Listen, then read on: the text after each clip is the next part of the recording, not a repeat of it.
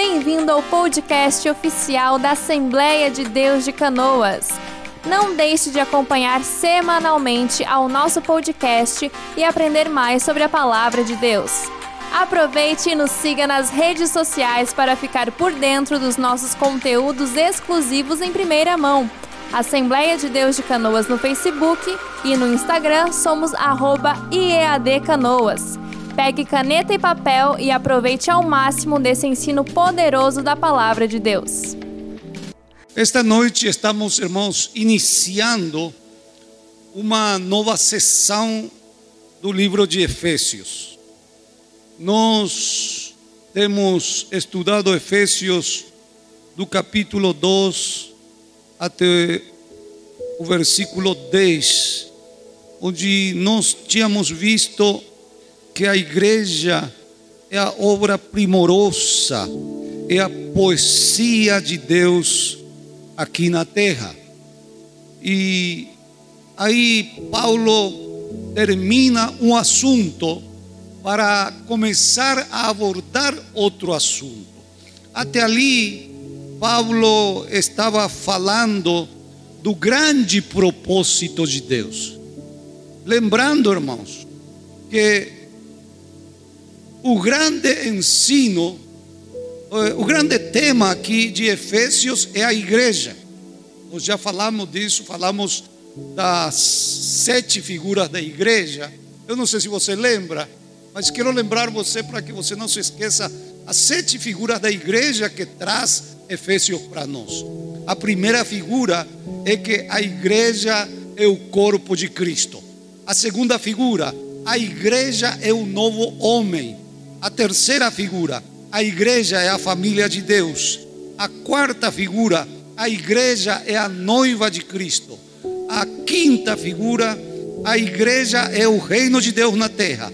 A sexta figura, a igreja é a morada de Deus na terra. E a sétima figura é a igreja, é o guerreiro de Deus aqui na terra. Então, essas são as sete figuras, as sete ilustrações da igreja que nós já estudamos na, na introdução de Efésios, já estudamos tudo nos primeiros capítulos. Aqueles que não não estavam nos primeiros capítulos e querem estudar, você pode ir lá no podcast da AD Canoas, lá no Spotify, aí você pode escutar todos os estudos bíblicos até agora, aqueles que nos estão acompanhando desde um princípio o estudo bíblico de Efésios. Então, é, o grande tema aqui é a igreja, mas o grande ensino de Efésios é o propósito eterno de Deus aqui na terra. E esse propósito eterno, seu resumo está no capítulo 1, versículo 10, que diz que tornar a congregar em Cristo todas as coisas na dispensação da plenitude dos tempos, tanto as que estão nos céus como as que estão na terra. Ou seja, isso aqui nos diz o grande propósito, o grande plano de Deus para a humanidade, que é tornar a congregar em Cristo todas as coisas. Então, isso significa, irmãos, que Jesus Cristo não veio somente para nos salvar. Claro, que a obra redentora é uma das maiores obras que o Senhor Jesus Cristo veio fazer aqui na terra. Mas na verdade que ele veio remir toda a natureza, todo o sistema, porque quando o homem pecou, todo o sistema foi ferido. Não somente o sistema humano, a natureza foi ferida, todo foi ferido. Por isso que a Bíblia diz em Romano que a natureza geme esperando a manifestação dos filhos de Deus. Então, o supremo propósito de Deus é tornar a congregar em Cristo todas as coisas, é restaurar todas as coisas no seu modelo original. Por isso, o apóstolo Paulo estava explicando até aqui para aqueles que estavam na anterior na anterior classe, na anterior aula, ele estava explicando até aqui sobre a iluminação dos nossos corações, que nós fomos iluminado nos olhos dos nossos entendimentos, de que nós somos essa obra-prima de Deus, esse poema de Deus, e que Ele, com essa sobreexcelente grandeza do seu poder, está fazendo e fará que o seu propósito se cumpra aqui na terra. Então, meus irmãos, aí Paulo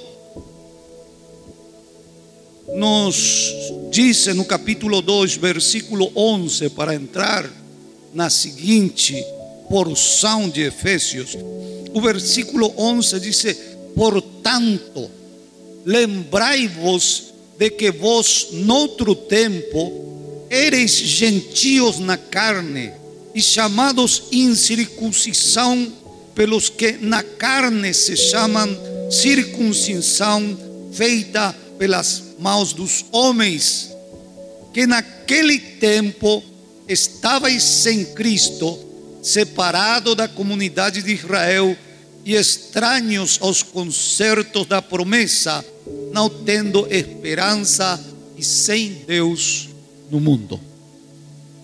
Muito bem, meus irmãos, aqui Paulo está querendo dizer nesse versículo que Deus estava fazendo uma coisa impossível. Nós vamos ver aqui, irmãos, que a gente muitas vezes lê a Bíblia muito, com muita pressa. Eu sempre digo para vocês que se você quer aprender da Bíblia, você tem que ler uma vez, duas vezes, três vezes, observar a vírgula, observar o ponto, porque cada ponto, cada vírgula da Bíblia contém uma revelação, contém um significado. E aqui nós passamos por este versículo por encima, mas Deus aqui estava fazendo algo impossível. Ele estava unindo dois povos impossível de unir: os judeus e os gentios, os gentios e os judeus. Se nós estudamos a história e a história cultural, nós vamos ver quão difícil é fazer esse trabalho, essa unidade. Mas a Bíblia aqui está nos ensinando isto, dizendo para nós é, que havia eh, um, um ou dois, dois obstáculos, pelo menos, principalmente para nós, os gentios, aceder a essa graça, aceder a essa, a essa comunhão, aceder a essa virtude na presença de Deus. E esses dois obstáculos, em primeiro lugar, é o estado dos gentios e judeus e a sua condição de pecado. É, nós tanto gentios como judeus, estávamos em pecado. Mas isso Paulo já resolveu no primeiro capítulo. No primeiro capítulo, Paulo de Efésios, ele já resolveu o problema do pecado.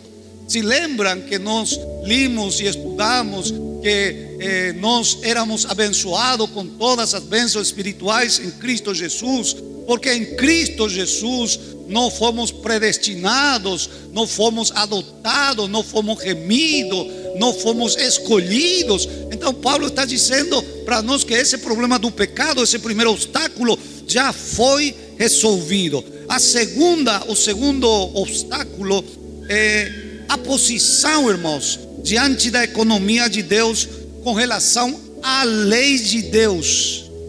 E a posição de nós, os gentios, diante da lei. Qual era a nossa posição diante da lei?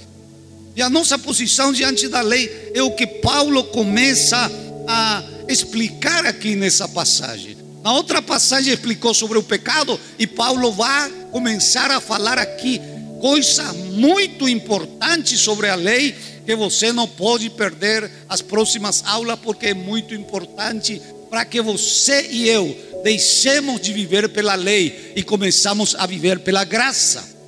E Paulo está dizendo aqui, nesse versículo 11, e vai até o capítulo 3, versículo 12.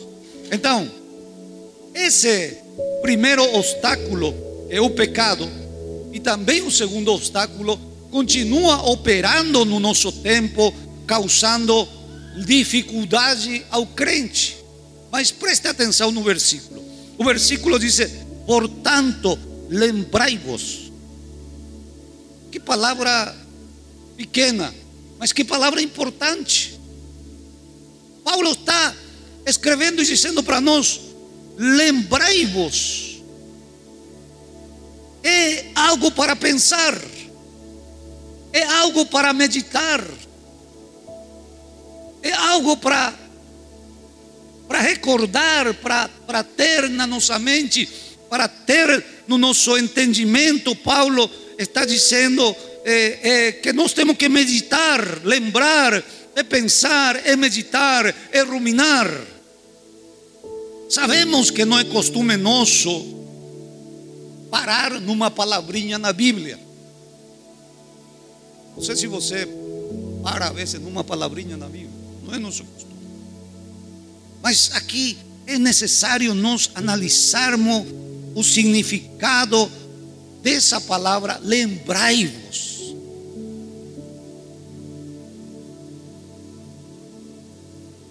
Paulo está escrevendo aqui para nos lembrarmos, para entender, para considerar, para não esquecermos, para ter na mente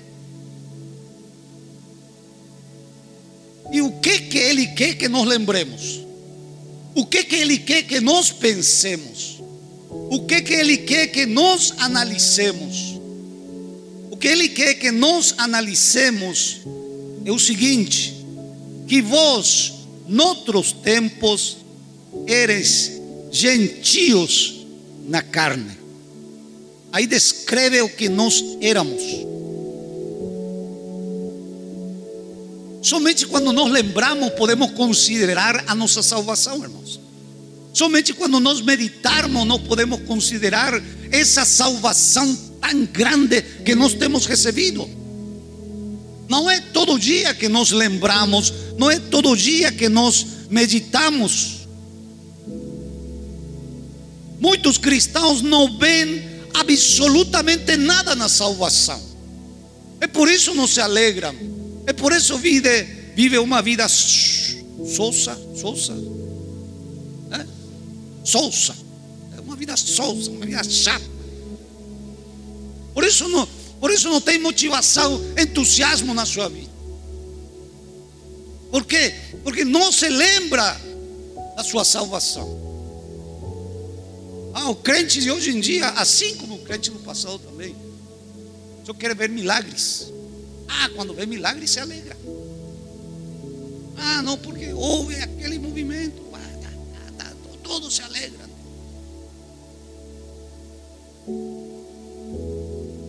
Jesus disse para os 70 quando voltou, disse para ele, não vos alegrei porque os demônios se vos submetem. Alegrai-vos porque o vosso nome está escrito no livro da vida. E Paulo está dizendo, lembrai-vos. Lembrai-vos quem eras vocês. Lembrai-vos que você não era merecedor. Muitas vezes não pensamos, irmão, não meditamos de onde fomos resgatados, ignoramos a gravidade do pecado e do inferno e da condenação.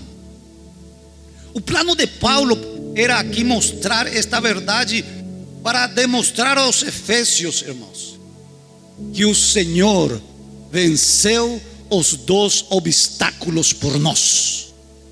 Primeiro venceu o pecado e segundo venceu a lei por você e por mim.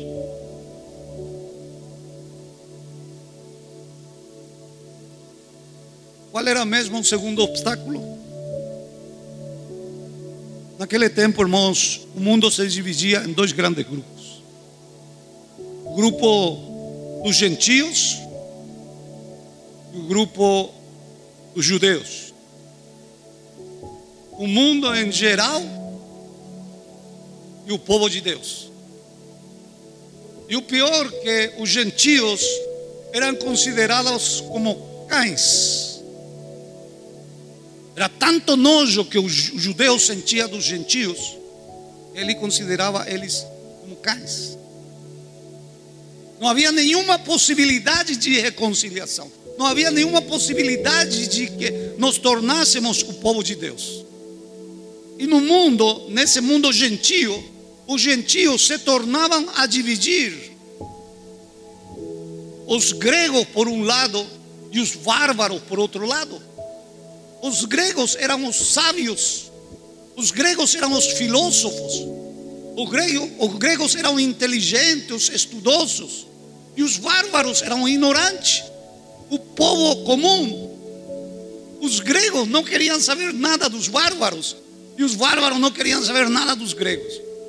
Ou seja, esse mundo, irmãos, era um mundo dividido, não somente por esses dois aspectos que estamos encontrando aqui, que Paulo está citando.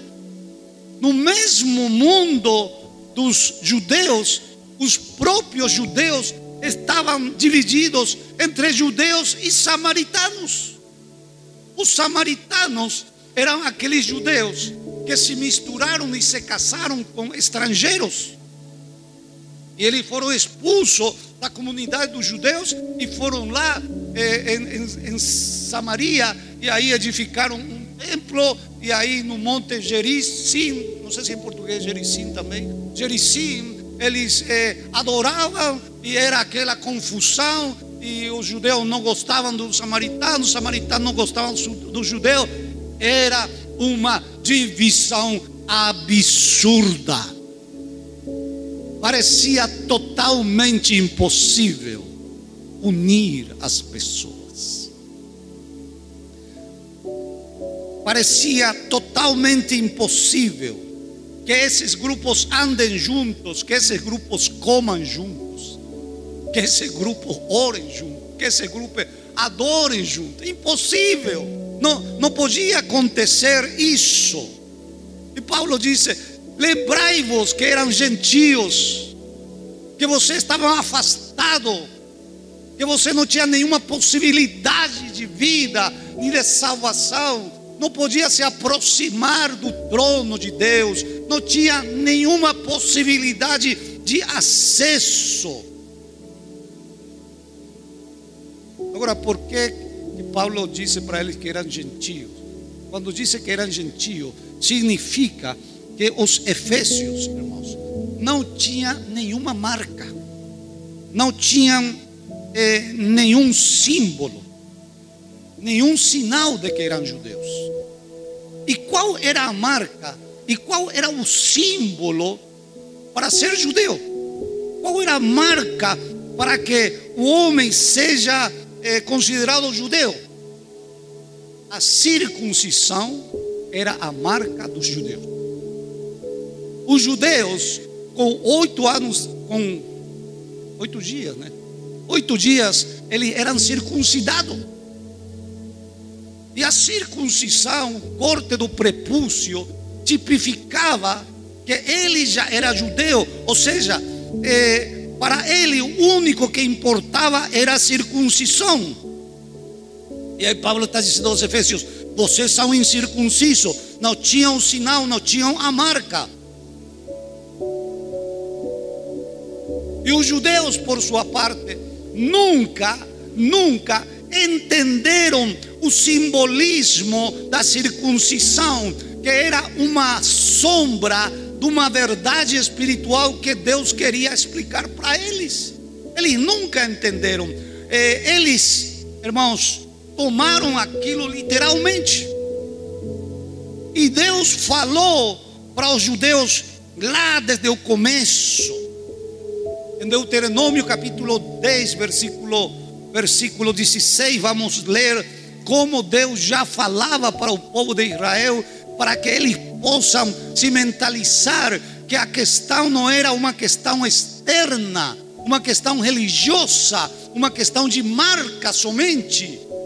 Aí em Deuteronômio capítulo 10, versículo 16, diz o Senhor: circuncidai, pois, o prepúcio do vosso coração e não mais endureçais a vossa cerviz. Ou seja, Deus já estava dando o magistério, o ensino para o seu povo, para dizer: você não se detenha desse símbolo externo. Você precisa de um verdadeiro símbolo interno, que é a circuncisão de vossos corações. Olha a versão King James atualizada, diz: circuncidai, pois, o vosso coração espiritual, retirando toda a obstrução carnal e deixar de ser insumissos e teimosos. Deus sempre falou ao homem do seu coração. Deus sempre falou ao ser humano e aos judeus mesmo sobre o seu coração. Mas o homem sempre valorizou o símbolo, valorizou o externo, valorizou o que se vê. Porque o homem é religioso por natureza. O homem quer mostrar, o homem quer aparentar. Mas Deus sempre está falando do coração, valorizando aquilo que é interior. Você sabe que isso mesmo acontece com nossa geração? Na nossa geração, irmãos, temos crente que só olha a parte externa da pessoa e julga as pessoas pela parte externa e condena as pessoas pelo símbolo. É muito triste, irmãos, quando uma igreja se torna religiosa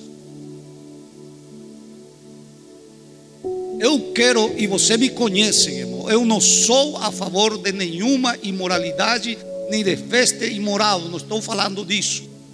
Não estou falando que se ande de qualquer maneira, porque crente que é crente tem o coração circuncidado. Amém, irmãos? Então, estou falando quando o povo só vê o externo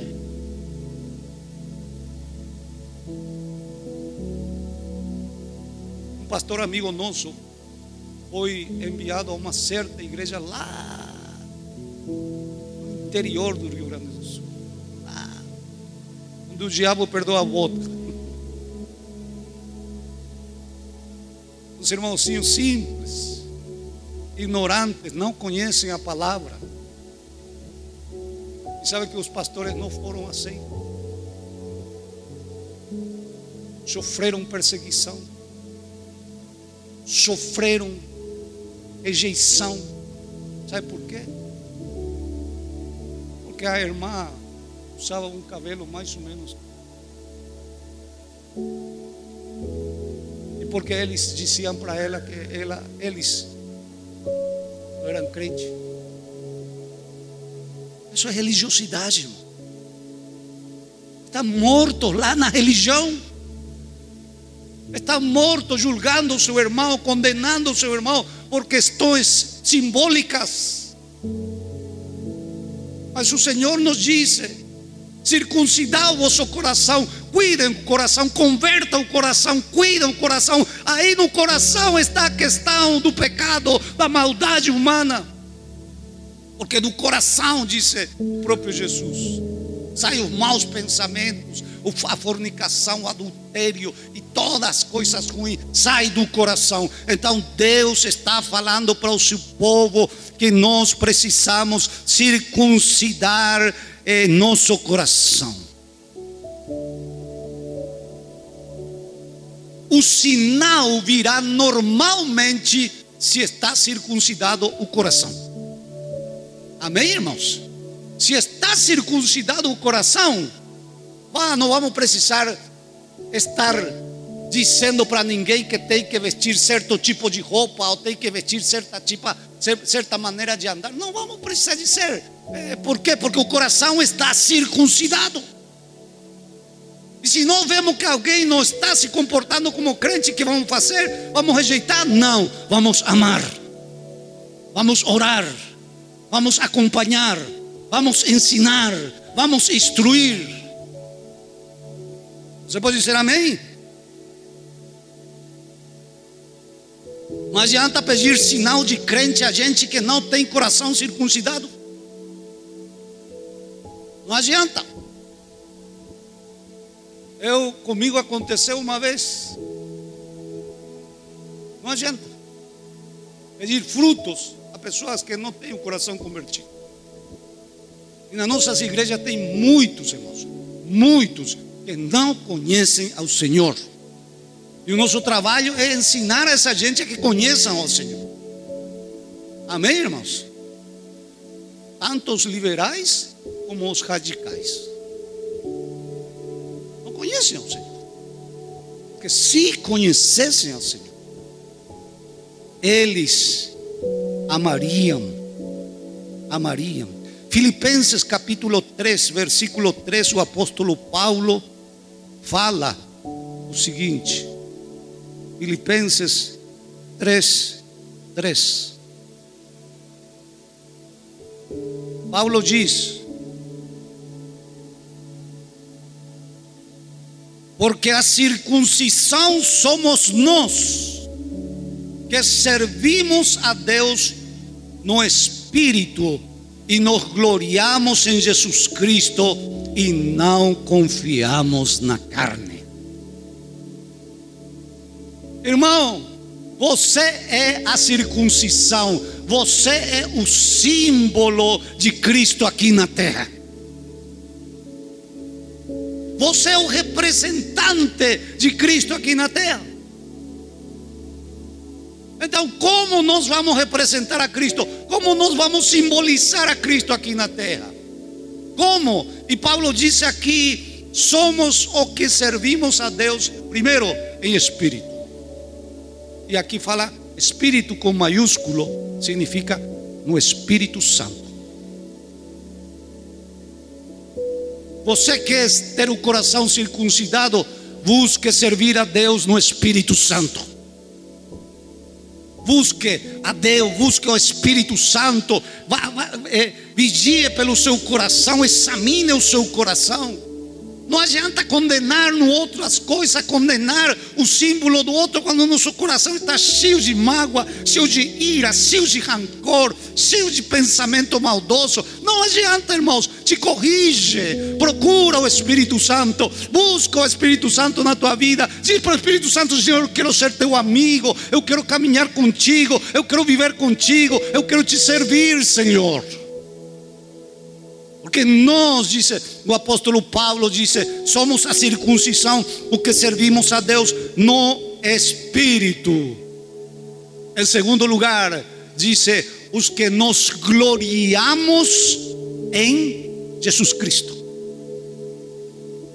Paulo está dizendo, nós somos a circuncisão que servimos a Deus espírito e nos gloriamos, o que significa? Nos alegramos em Jesus Cristo. Jesus Cristo é a nossa glória. Jesus Cristo é a nosso, o sumo da nossa satisfação. Jesus Cristo é a nossa alegria, o nosso gozo. Se eu tenho Jesus Cristo, tenho todo. Eu me alegro em Jesus Cristo. Eu me alegro mais que qualquer coisa deste mundo em Jesus Cristo, porque eu tenho Jesus Cristo. Eu quero te perguntar esta noite: você está alegre esta noite?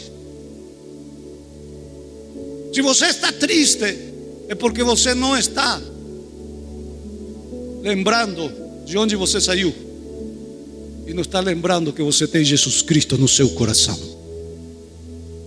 Porque Jesus Cristo é motivo de glória para nós motivo de glória para nós, motivo de glória para nós. Glorifica a Deus porque Jesus Cristo está no teu coração. Levanta a tua mão e diga: Senhor Jesus, obrigado, Pai, obrigado, porque tu vives no meu coração.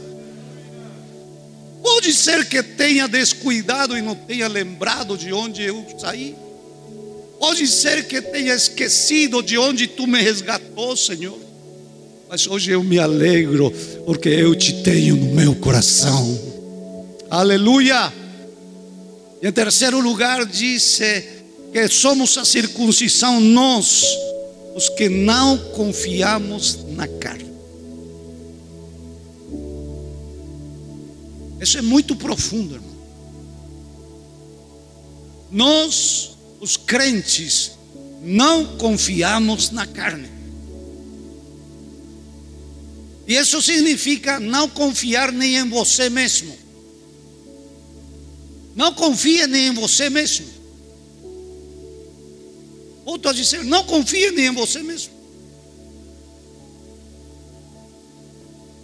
O Billy Graham, homem de Deus, já está com o Senhor, ele falou: quando olho meu coração, olho a profundidade de um poço negro que não tem fundo. O nosso coração, irmãos, o nosso coração é enganoso, disse Jeremias, mais que todas as coisas. Eu não posso confiar no meu coração. Eu só posso confiar em Deus, eu só posso confiar no Espírito Santo, eu só posso confiar no que diz a palavra de Deus para mim. É por isso que eu não posso viver conforme o meu coração, conforme o meu achismo. Porque se você vive conforme a, a seu coração, você vai con condenar o seu próximo, você vai gostar de este, não vai gostar daquele, você, você vai vai, vai brigar por isto e vai brigar por aquilo, e um monte de coisa, porque o teu coração é enganoso. Querido crente que está me ouvindo esta noite, aprende a confiar no Senhor somente. Aprende quando tu estás em dúvida, quando tu estás em dificuldade em saber se é de Deus ou não é de Deus, mergulha na palavra de Deus, mergulha na oração, faz que o teu sentimento sejam é, encharcados da presença do Espírito Santo para ouvir a Ele, para fazer as coisas. O teu coração te afasta de Deus. Teu coração te afasta de Deus. Paulo diz: Nós somos a circuncidão. Nós porque servimos a Deus no Espírito Santo, nos alegramos em Jesus Cristo e não confiamos na carne.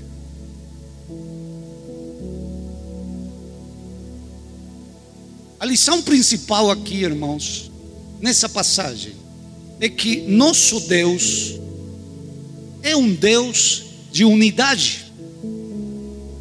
Nosso Deus, volto a dizer, é um Deus de unidade.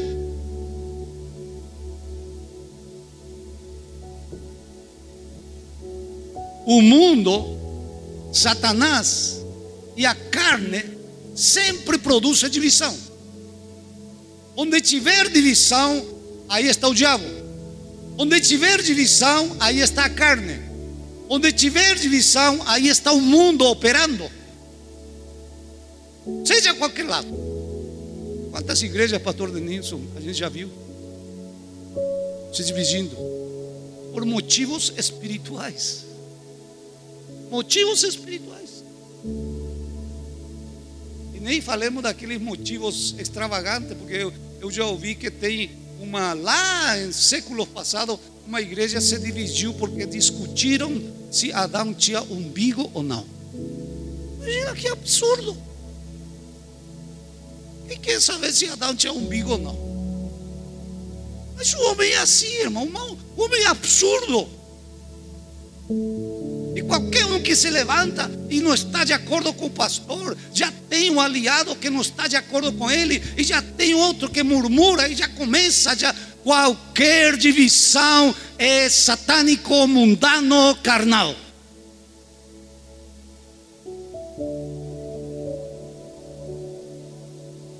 Porque o Espírito Santo, o trabalho do Espírito Santo, é trazer unidade. É trazer unidade. E eu tenho lido para você e vou terminar com esse versículo de João que já li para vocês a outra vez. No capítulo 17 versículo maravilhoso, capítulo 17 de João. Jesus fazendo uma oração sacerdotal.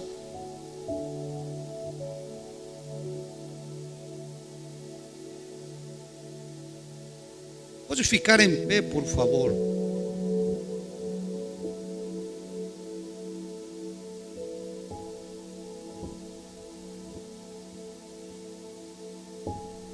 Capítulo 17, versículo 20. Você sabia que Jesus orou por você? Quantos sabiam que Jesus orou por, por ele? Você sabia? Outros não sabiam que Jesus orou por você. Aqui você vai encontrar. Diz: Eu não rogo somente por estes que estavam ali, mas também por aqueles que estão aqui, que pela Sua palavra han de crer em mim para que todos sejam um, como tu, Pai, o és em mim e eu em ti, que também eles sejam um em nós, para que o mundo creia que tu me enviaste. Veja quão importante a unidade. Se a igreja está unida, por si mesmo testemunha para o mundo. A igreja primitiva, quando derramou o Espírito Santo lá em Jerusalém, eles estavam tão unidos que nem pregavam o evangelho, porque a Bíblia diz que as pessoas que iam ser salvos só se acrescentava, vinham, vinham por curiosidade, via aquele ambiente de festa, de unidade, de celebração, e o povo chegava e se convertiam. Por quê? Porque a unidade gera salvação. O diabo sabe isso, Satanás sabe isso. Por isso cria na igreja murmuração, por isso cria na igreja espírito de divisão, irmão. Porque tem muita gente que está junto a nós, mas não está unido conosco. Porque sempre está.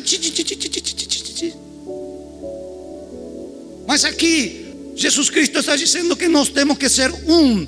Dice, e eu, versículo 22 Dei-lhes a glória que a mim me deste. A glória é a presença de Deus. Para quê? Para que sejam um, como nós somos um. Para que você tem o Espírito Santo? Para falar em língua? Para que você tem o Espírito Santo? Para expressar eh, dons espirituais, ministério? Não. O principal propósito do Espírito Santo na nossa vida é para que sejamos um. E aquele que fala em língua que não é um com você, não é de Deus. A sua língua pode ser do diabo. Aquele que profetiza não é um conosco, não é de Deus. Porque Jesus Cristo trouxe unidade e na terra existe somente uma igreja que foi batizada com o Espírito Santo. E todos aqueles que têm o Espírito Santo é um com seu irmão, porque somos pertencentes ao corpo de Cristo, somos membros de Cristo e nós temos que lutar, batalhar. Se vamos batalhar por alguma coisa, batalhar por nossa unidade. Em oração, em consagração, em humildade. Porque quem não é humilde não pode ser um com seu irmão. Unidade. Jesus Cristo trouxe os, trouxe os gentios e trouxe os, os judeus que se odiavam, não se aguentavam. Disse os dois. Mais adiante, depois vamos meditar próxima quarta-feira. Vês, um só e novo homem.